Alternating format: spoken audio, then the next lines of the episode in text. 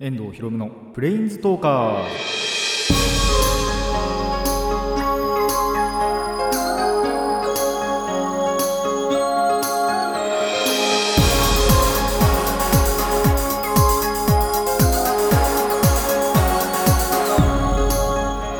ラジオの前の皆さんこんにちは。遠藤博のプレインズトーカーズ。パーソナリティの遠藤博です。この番組はマジック・ザ・ギャザリングのプレインズウォーカーたちがさまざまな世界へ旅できるがごとくさまざまな話をしようという番組です。いやーもう暑くなってきましたね。本格的に夏が来てるなと。あの痛感してます本当に。何かっていうとあのまあもうこちらお聞きの方はほぼほぼ分かっていると思いますがまあ歩くことが多いんですよ僕は。ちょっとでも歩くともう汗がね止まらなくなるっていう。なんなら先日あのー自転車久しぶりに漕いだんですよ。でちょっとそのお金を下ろしたり買いたいものを買ったりっていうのをしたんですけど往復で帰ってきたらもう汗が止まんなくって。なんなら今度は今回歩いてもないのに自転車でももうやばいなっていう感じがしてきました。なんなら熱中症だけは本当気をつけたいなって思います。あの手前は行きましたけど。熱中症手前来ましたけど。あのお風呂入る前にちょっと頭痛くって。でまあさすがに湯船であぐらかいてたからかもしれないんですけどお風呂上がったらあの足がちょっとしびれるっていう ことがあったんであのーちょっとやばいかなと思ったんですけど、まあ、一応大丈夫です。まああと本当に今劇のね朗読劇の本番の前ということであのー本当に一番体調管理しなきゃいけないなと1年の中で。これ以降もまたあればその時はまた体調管理しなきゃいけないんですけどあの今って本当に今まで以上に体調管理ちょっと気をつけなきゃいけない時期なのでちょっとそこだけはねあのやっていきたいかなと思います。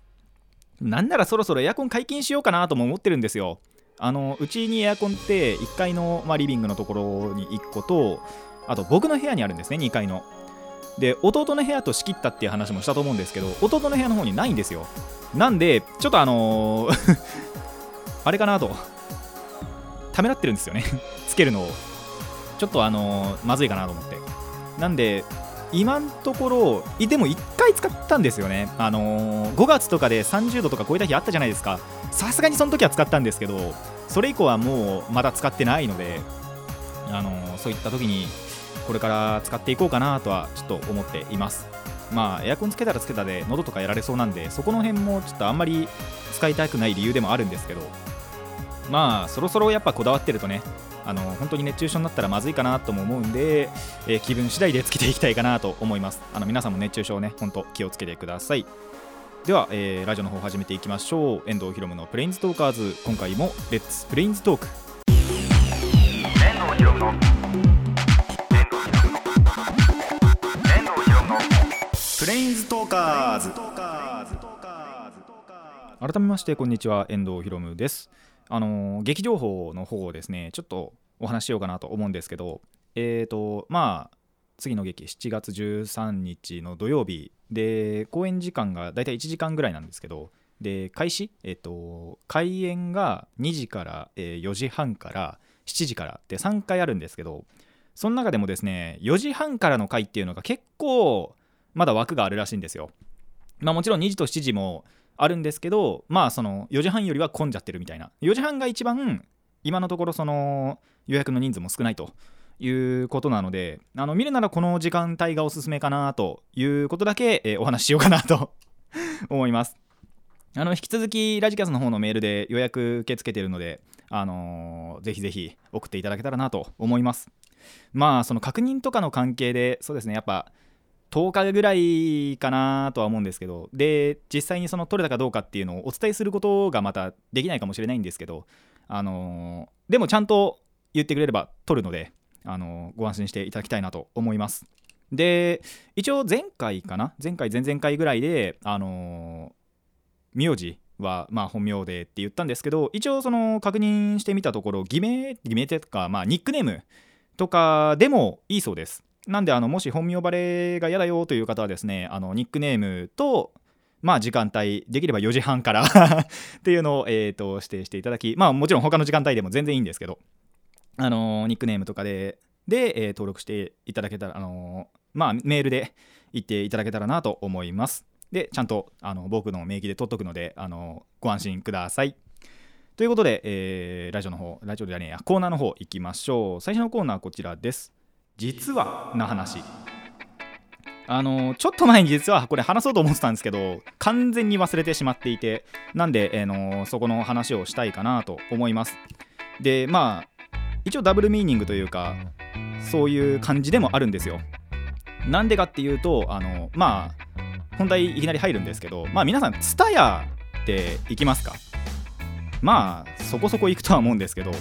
でそのツタヤ皆さんの、まあ、お近くのツタヤにですね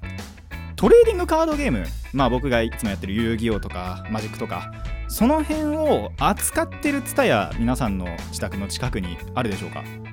まああの一応調べたところ限られてはいるらしいんですけどただだいぶ前からあったらしいんですよどうも。なんであのーその話をしたいかなと思います。なんならそのなんだろうな結構前からあってで最近だとえっ、と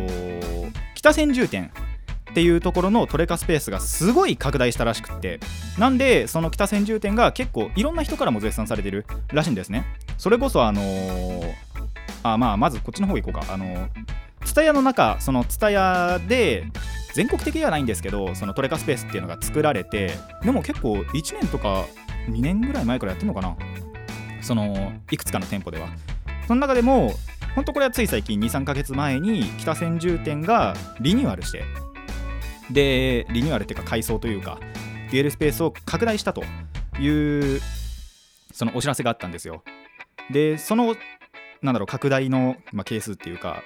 最大級らしいんですツタヤの中では。まあツタヤどころかカードショップとして見ても結構大きめな160席っていうらしぐらい大きいらしいんですけどでプラス設備もすごいとなんかそのスマホを引っ掛けるっていうかちゃんとその設置できるなんだろう設備っていうかあるらしくってその一つ一つのテーブルでその自分たちのやってるのを記録できたりシェアできたりっていうのもできるらしいですどうも。っていうところあとあのイベントも多数ですあのちゃんとやってるその僕がそれこそ行くフライデーとかあとプレリリースとかっていうのももちろん開催されてますしそうじゃない本当に公式の大会なんかも、えーのちゃんと開かれていると。でこれもう結構前の話になるんですけど僕知らなかったんですけどゴールデンウィーク中もそのゴールデンウィークの限定のちゃんとイベントっていうのもどうもやってたらしいです。でその辺のことはですねあのカードキングダムのっていう、まあ、そのカードショップですね。の店長の池地店長っていう方やあとハレルヤあの MTG 専門店のハレルヤの、えーまあ、社長のともハッピーさん、まあ、斉藤智春さんっていうんですけども絶賛してるぐらい本当にこの北千蔦屋北千住店のデュエルスペースっていうのがすごいらしいんですよね。で中でもその池地店長が言ってたことですごいなと思ったのがあのーまあ、やっぱりその全宅にカメラがあって不正防止とかにもなると。いうのもあったりあと TSUTAYA そのものがもしそのカード、まあ、カードゲームのメーカーにはならないんですけどそういう大会とかの例えばなんだろうスポンサーとかになるとすごいなっていう話をしてるのをちょっとそのツイッターで上げてたんでいくつかご紹介したいなと思います。まず一つがまあやっぱ TSUTAYA ってレンタルビデオショップじゃないですか。でそれこそそのカードゲームをやりに行くっていう人はなかなかいないと思うんですけどでもそのビデオとか借りるっていうついでにカードもできちゃうわけですよ。なんで一般の人にも受けられるわけですね。それがまずすごいすごいっていうかあのいいところ。TSUTAYA でそのカードのコーナーを展開するっていうののいいことみたいな。でまあそもそもそのレンタルビデオっていうのも結構やっぱ最近動画配信のチャンネルとかっていろいろあるじゃないですか。それをやっぱりそのなんかだから動画向きにするんじゃなくてそういうカードの方に投資したっていうのがすごいなと池地店長言っています。だって160席ですからね。どうあのすごい点がまず。それぐらいの努力があればむしろメーカーになるべきじゃないかということをおっしゃっていたりとか。であと TCG そういうカードゲームの最大の弱点としてやっぱりそのどこで買えるのか。カードショップに行くってなるとやっぱり既存既存じゃねえや。しあの既存はやっぱ行きやすいと思うんですけど新規の方って行きにくいじゃないですか。まあやっぱそういう空気があったりすると思うんですけどそれが TSUTAYA だったらあのー行けるじゃないですか。普通に。一般の、まあ、新規の方でも。行きやすいじゃないですか。っていうところが一つ。だからやっぱりその全国の伝えじゃないですけどそのまあある程度多くの蔦屋でカードショップ的なことをやるっていうのもいいんじゃないかと言っていたり。あと TSUTAYA といえば T ポイントカード。まあ総元締めじゃないですか。なんでこの T ポイントってか T ポイントカードを使うとまたすごいのがこれ池地店長が言ってるんですけど1年間に例えばその一定のカードゲームを買ってくれたら特別なプロモカード申請とかあと大会に一定数出て、まあ、そこでその T ポイントのカードとかもちゃんと登録していれば段位認定とかっていうのを TSUTAYA としてできるわけですよ。でなんならカード買うのってコンビニとかでもできるんででコンビニで T ポイント使えるじゃないですか。そういうのも全部計算できるんじゃないかとか。あとはこれはこれは大丈夫かな。あとこれも大丈夫あでもそうですね。地方にカードショップがない時 TSUTAYA はまあカードショップよりはあるだろうみたいな。だからやっぱりそういうところもの人も行きやすいんじゃないかっていうことを言っているのでそういった点から見ると本当にその TSUTAYA でカードの営業するっていうのはすごいことなのかなと思いますまあ、もしかしたらそれこそ伝え側の方ではそんなこと絶対考えてないと思うんですよ。それこそ池地店長ってその本当にカードショップの親みたいなカードゲームのっていうよりは本当にカードショップの親だと思うんですけどっていうぐらいの存在なのでそんな池地店長がここまで考えれるっていうのはもうその TSUTAYA でこういうカードゲームの営業するっていうのは本当にいいこととかすごいことなんじゃないかなと。まあもっと言うとその池地店長にそこまで認められたのはあの蔦屋側としては誇りに思っていいんじゃないかなと思いますあのー、ぜひともですねこの池地店長のツイッターでつぶやいているのでまあ気になるという方は他にもまだあの言ってない部分とかもあるのでちょっとその確認していただきたいなって思うのとあとですねまあぜひとも僕の家の近くの一番近くでも多分歩いて30分ぐらいかかるんですけど自転車で10分ぐらいかな。あのそこにも TCG のコーナー作ってほしいなとは思います。でも本当にあのいいですよね TSUTAYA でできたら。それこそまあ僕いつもフライデーとかやるときってあとプレリリースとかもあの本厚木まで来るのでその手間がまず省けますし。で行きやすいじゃないですかやっぱ蔦屋なんで。そういうところも既存にしても新規にしても多分どっちにしても美味しい話なんじゃないかなと思ってます。なんで本当いろんなところでね。まだまだそのツタヤ全国的に見て本当にな30もないぐらいかな。20店舗ぐらいでしかそういう TCG のコーナーって設けてないらしいんですよ。ただまあもっともっと増やしていただけたらなと思っています。まあ TCG のコーナーのあるツタヤちょっとねもし興味あれば行っていただきそこから興味を持っていただけたらなとも思っております。でちょっと近くではねまだあの本番とかもあるんで行けないんですけど本番終わったらあのちょっとまあ僕個人的な用事で違うまた用事であの北千住の近くまで行くんでまあなんなら上野に行くんでそのついでに北千住までほんと10分ぐらい電車でっていうことを調べたところ分かったのであの本番終わってから行きたいなと思っております。まあまた行ったら行ったであのーレビュー自分なりのレビューとかもしたいなと思いますしあのぜひね近くあとそういうのちゃんと公式サイトのツタヤの方の公式サイトにまあどこのお店でそのどこのツタヤであのー、やってるよ TCG のコーナー設けてるよっていうのもああのありますのでぜひそういうので確認していただいてそれこそその北千住じゃなくてもいいのであの近くの TSUTAYA であの探してみてください。以上実はな話でした。遠藤博夢のプレインズトーカーズ。続いてはこちらです。ちょっとした奇跡の話。はいあのー、まあ最近ですね。本当にちょっとした奇跡ではあるんですけどあのちょちょっとしたではあるんですけど奇跡起こったんでその話したいかなと思います。あの、スタートインクルプリキュア今やってる、えっと、2019年現在のプリキュアなんですけどその21話にてちょっとした奇跡起こりました。まずその21話がどういう回かっていうと、えー、新しい追加戦士のプリキュア、えー、キュアコスモが覚醒しましてで、えーと、敵の浄化から、で仲間になるまでを描いてたんですね。でプラスであのラスボスだろうキャラが登場したりあとまあそれがやっぱりその敵の看板操ってちょっと本当に悪いぞってところを見せつけたりしてでだけどその悪い部分だけを取っ払うみたいなキュアコスモが。っていう、えー、と言うなれば折り返しかなと。節目になっていく回じゃないかなと思います。節目になっていくっていうか節目な回かなと。でプラスでエンディングもあの後期仕様というかちゃんとそのキュアコスモ正式に仲間として加わったんでエンディングもそのキュアコスモ加えて新しいエンディングになると。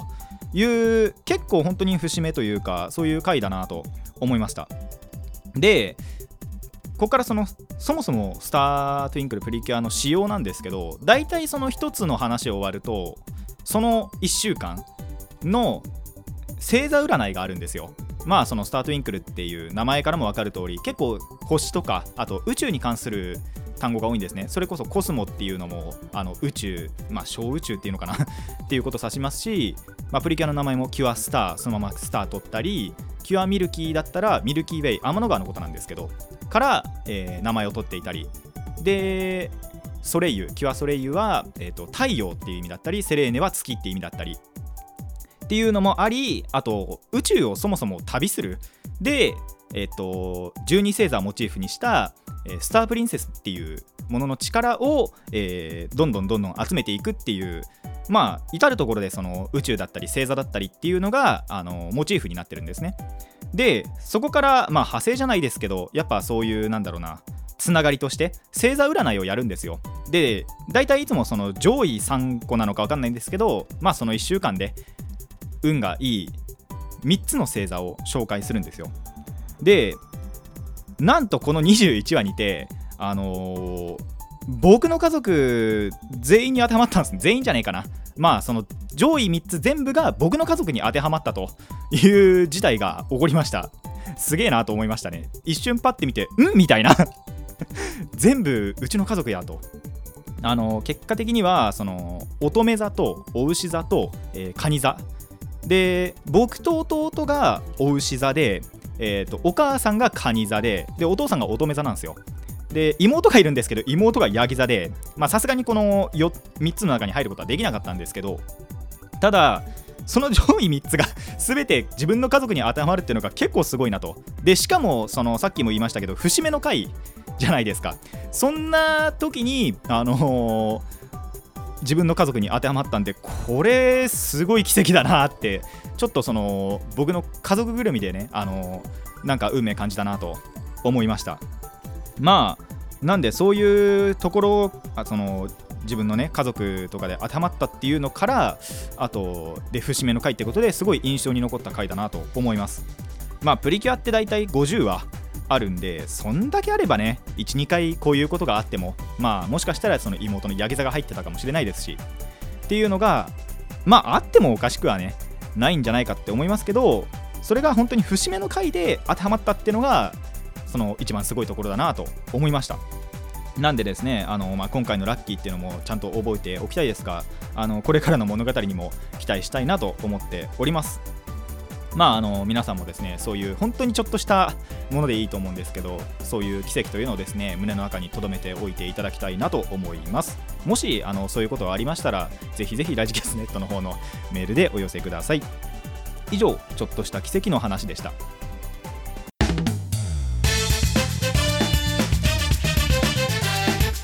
遠藤ひろむのプレインズトーカーズ。続いてはこちらです。ゲーム紹介。はい前回あのアニメ紹介ということで彼氏彼女の事情というあの庵野秀明監督のアニメを紹介したんですが、えー今回はゲーム紹介ということで、あのやっていこうかなと思います、まあ、最近僕らの間でですね流行ってるゲームがあるんですよ。あの珍しいなって思うんですけど結構そのやり始めてから割とその飽きが来なくってなんならその友達の一人はダウンロードしてで全クリをしたというもうすでに。そんなやつもいるぐらいなんですけどまあそんなゲームがエンター・ザ・ガンジョンというゲームです。これなんなら2016年ぐらいにはもうあったらしくってただその時はパソコンでしかできなかったんですよ。で最初そのパソコンから入って、えー、プレイステーション4 XBOX One を得てなんと今ではですねスイッチでできてしまうと。えー、と1500円ですね。で全部のやつがダウンロードでできるので、あのーまあ、気になった方はまずは調べてみてください。でまあどんなゲームかっていうと、えー、弾幕シューティングアクションゲームっていう感じです。あのパッて聞いてわからないと思うんですけどまあまず敵からすごい要は弾が飛んでくるわけですよ。それを避けながら自分の弾は相手に当ててでプラスそのガンのダンジョンってことでガンジョンなんでダンジョンを攻略していく。最後に最後っていうかまああるエリアにボスがいいてその階層っていうのかな。そのボスを倒すと下に行けてで一応先に言ってしまうと5階層あるんでその5階のボスを倒すとクリアみたいなそういうゲームになっております。であのープレイヤーキャラがですねあの過去に何かをやらかしたという、えー、とキャラクターたちを操ってでそのまあガンえー、と銃をモチーフにしたダンジョンガンジョンの奥に眠る過去を始末する銃これを探すというのがこのゲームの目的です。まあ要はその5階層目のボスを倒すとその過去を始末する銃にたどり着きます。なんで皆さん頑張ってください。あのもちろん下に行くにつれてどんどんどんどん難易度は跳ね上がります。でまあそれこそ自身の装備っていうのもほぼほぼ銃です。あの宝箱とかから拾えたりまあほんとたまにですけど敵倒すとドロップしたりみたいな。こともあるんですけど大抵は銃です。まあ皆さん知ってる銃もあればあのすごいパロディされたあの日本で有名なゲームのあの銃とかもあったりします。でただあの近接装備、まあ、剣とかあとまあ見た感じだとなんだろうなマジックパンチマジックアームみたいなあのビヨーンってやるとパンチ飛んでくのあるじゃないですか。あれみたいな感じのもあります。ただそれを取ってしまうとちょっとあの不利になる仕様もあるので気をつけてください。そういうところは多分攻略サイト見た方が 早いかなと思います。先に言っておくと呪われます。あのやっぱガンジョンなんでね。ガンを使わなきゃいけないわけですよ。そんなところで近接使ってたら呪われてしまうと。あのまあ他にも呪われる要因ってあったりするんですけどあのそういうのはぜひ遊んでみて確かめてみてください。で特定の武器の、まあ、組み合わせ拾うとシナジーというものが発動してそれこそ銃とかアイテムがそのシナジーしたアイテム同士が、えー強化されるというのがあります。それを調べるっていうのもまた面白いかもしれないですね。なんか結構適当に拾ってたらあれなんかシナジーしたわっつってダンジョンの攻略が楽になったりする時があります。ただそれが自分に不利に働いたりすることもあるのでまあ一個一個確かめてあのー自分に合う、まあ、自分に合うシナジーというよりは使いやすいシナジーというものを、えー見つけてみてください。でまあ弾幕ゲーといったんで弾を避けなきゃいけないんですけどまあどうしてもやっぱ避けられない本当に弾が敷き詰められてブワーってくることとかっていうのも絶対あるんですよ。そういう時には、えードッジロールというのができます。これ要はなんか無敵時間で回避するみたいなことであのーまあ敵だけじゃなくあとやっぱ罠とかもダンジョン内には潜んでいるのでそういうのを、えー避ける際にも使えますのであのぜひやるという際はですねこのドッジロールを有効活用していただきたいなと。いろんな場面で結構使えるんであのぜひぜひ使ってみてください。僕は全くあの脳みそおじいちゃんなんで 弾だけ撃ってるとドッジロールのことを忘れるっていうことがまあちょいちょいあるんですけども。あのーうまくね使っていけたらなと思います。でまあうまいこと5回のボス倒すとクリアなので頑張ってください。で一応2人プレイってできるんですよ。なんで僕らってよく2人プレイで22で分かれたりしてあのもう1組はデュエルやったりっていうのをよくしてるんですけど実際問題1人でやった方が安定はします。実あの僕割とマルチプレイしかしてこなかったんですけどそのガンジョンやり始めてから友達の家で。やり始めてから2人プレイしかしてないんですけどあのまあふとした時にじゃあちょっとそろそろ1人でやってみようかっつってやってみたらそれまでクリアできなかったあのできなかったところが余裕でクリアできてまあ運もあったんですよ。第1階層ですんごい強い武器手に入れちゃってあもうこれ勝ったわみたいな こともあったりしてあのークリアできたんですけども運もあって。そうあのー一応後でも言うんですけど運結構重要です。でその1人プレイではクリアできたのでまあやっぱりその2人でワイワイ攻略するっていうのもあるんですけどそうするとやっぱ武器とかアイテムが分散しちゃうんですよねどうしても。それをまあ避けるというかっていうあのー解消するためにはやっぱり1人でやった方がそのもう全部のアイテムを独り占めできますからね。あ落ちたアイテムは。なんで1人の方が安定はするかなと思います。これ僕の個人的な感想です。なんであの2人プレイでも、まあむしろそっちの方が簡単だよとかって思う方はぜひぜひ2人プレイで楽しんでみてください。ただやっぱり注意しなきゃいけないのがマルチ補正っていうのがかかるんですよ。あのー、1人でやるときはのまあ倍倍なのかな。でも数倍その敵の体力が上がってたりとか攻撃力も上がってたりとか弾幕力かなもっと言うと。が上がったりするんでそこだけは、えー、注意してみてください。で、えー、さっきも言いましたが運が結構必要です。それこそその宝箱まあ大体1階層に2つか3つぐらいは宝箱ってあるんですけどそのそこからどういう武器が出るかっていうのは、まあ、完璧に運なわけですよ。でそれでやっぱりその残念なアイテムを引いてしまうと攻略やっぱり難しくなってしまうっていうのがあるんでまあ運も必要かなと。仮に1人プレイであっても。その強いめちゃくちゃ強い銃を手に入れられるかどうかはその場その場のその日その日のその潜ったダンジョンについてもあの運次第っていうことにはなるんですけどまあいろいろねちょっと探ってみていただきあのぜひぜひ過去を始末していただきたいなと思います。まあさっきも言いましたが、えー、プレイステーションパソコン XBOX XBOX One って僕知らないんですけどまあ一番やっぱやりやすいのスイッチですかね。があるんでそういう弾幕系のシューティングゲーム今普通シューティングゲームっていうとあの PUBG とかあとフォートナイトとかっていう一人称視点の、えーと、シューティング3人称かあれは。でもそういうシューティングゲームっていうのが流行ってると思うんですが、まあ、そんな中ねそのダンジョンのダンジョンゲームのなんだろう要素を足してプラスその 2D のあの、シューティングゲームっていうのは結構数が少ないんじゃないかなと思いますのであの興味湧いた方はですねぜひまあおそらくスイッチが一番やりやすいと思うんですけどあの持ってるっていう 人口的にも。まあパソコンとかでもできますのでぜひぜひあの自分のパソコンのスペックとかをご確認の上、えー、1500円でダウンロードしてみてください。以上ゲーム紹介でした。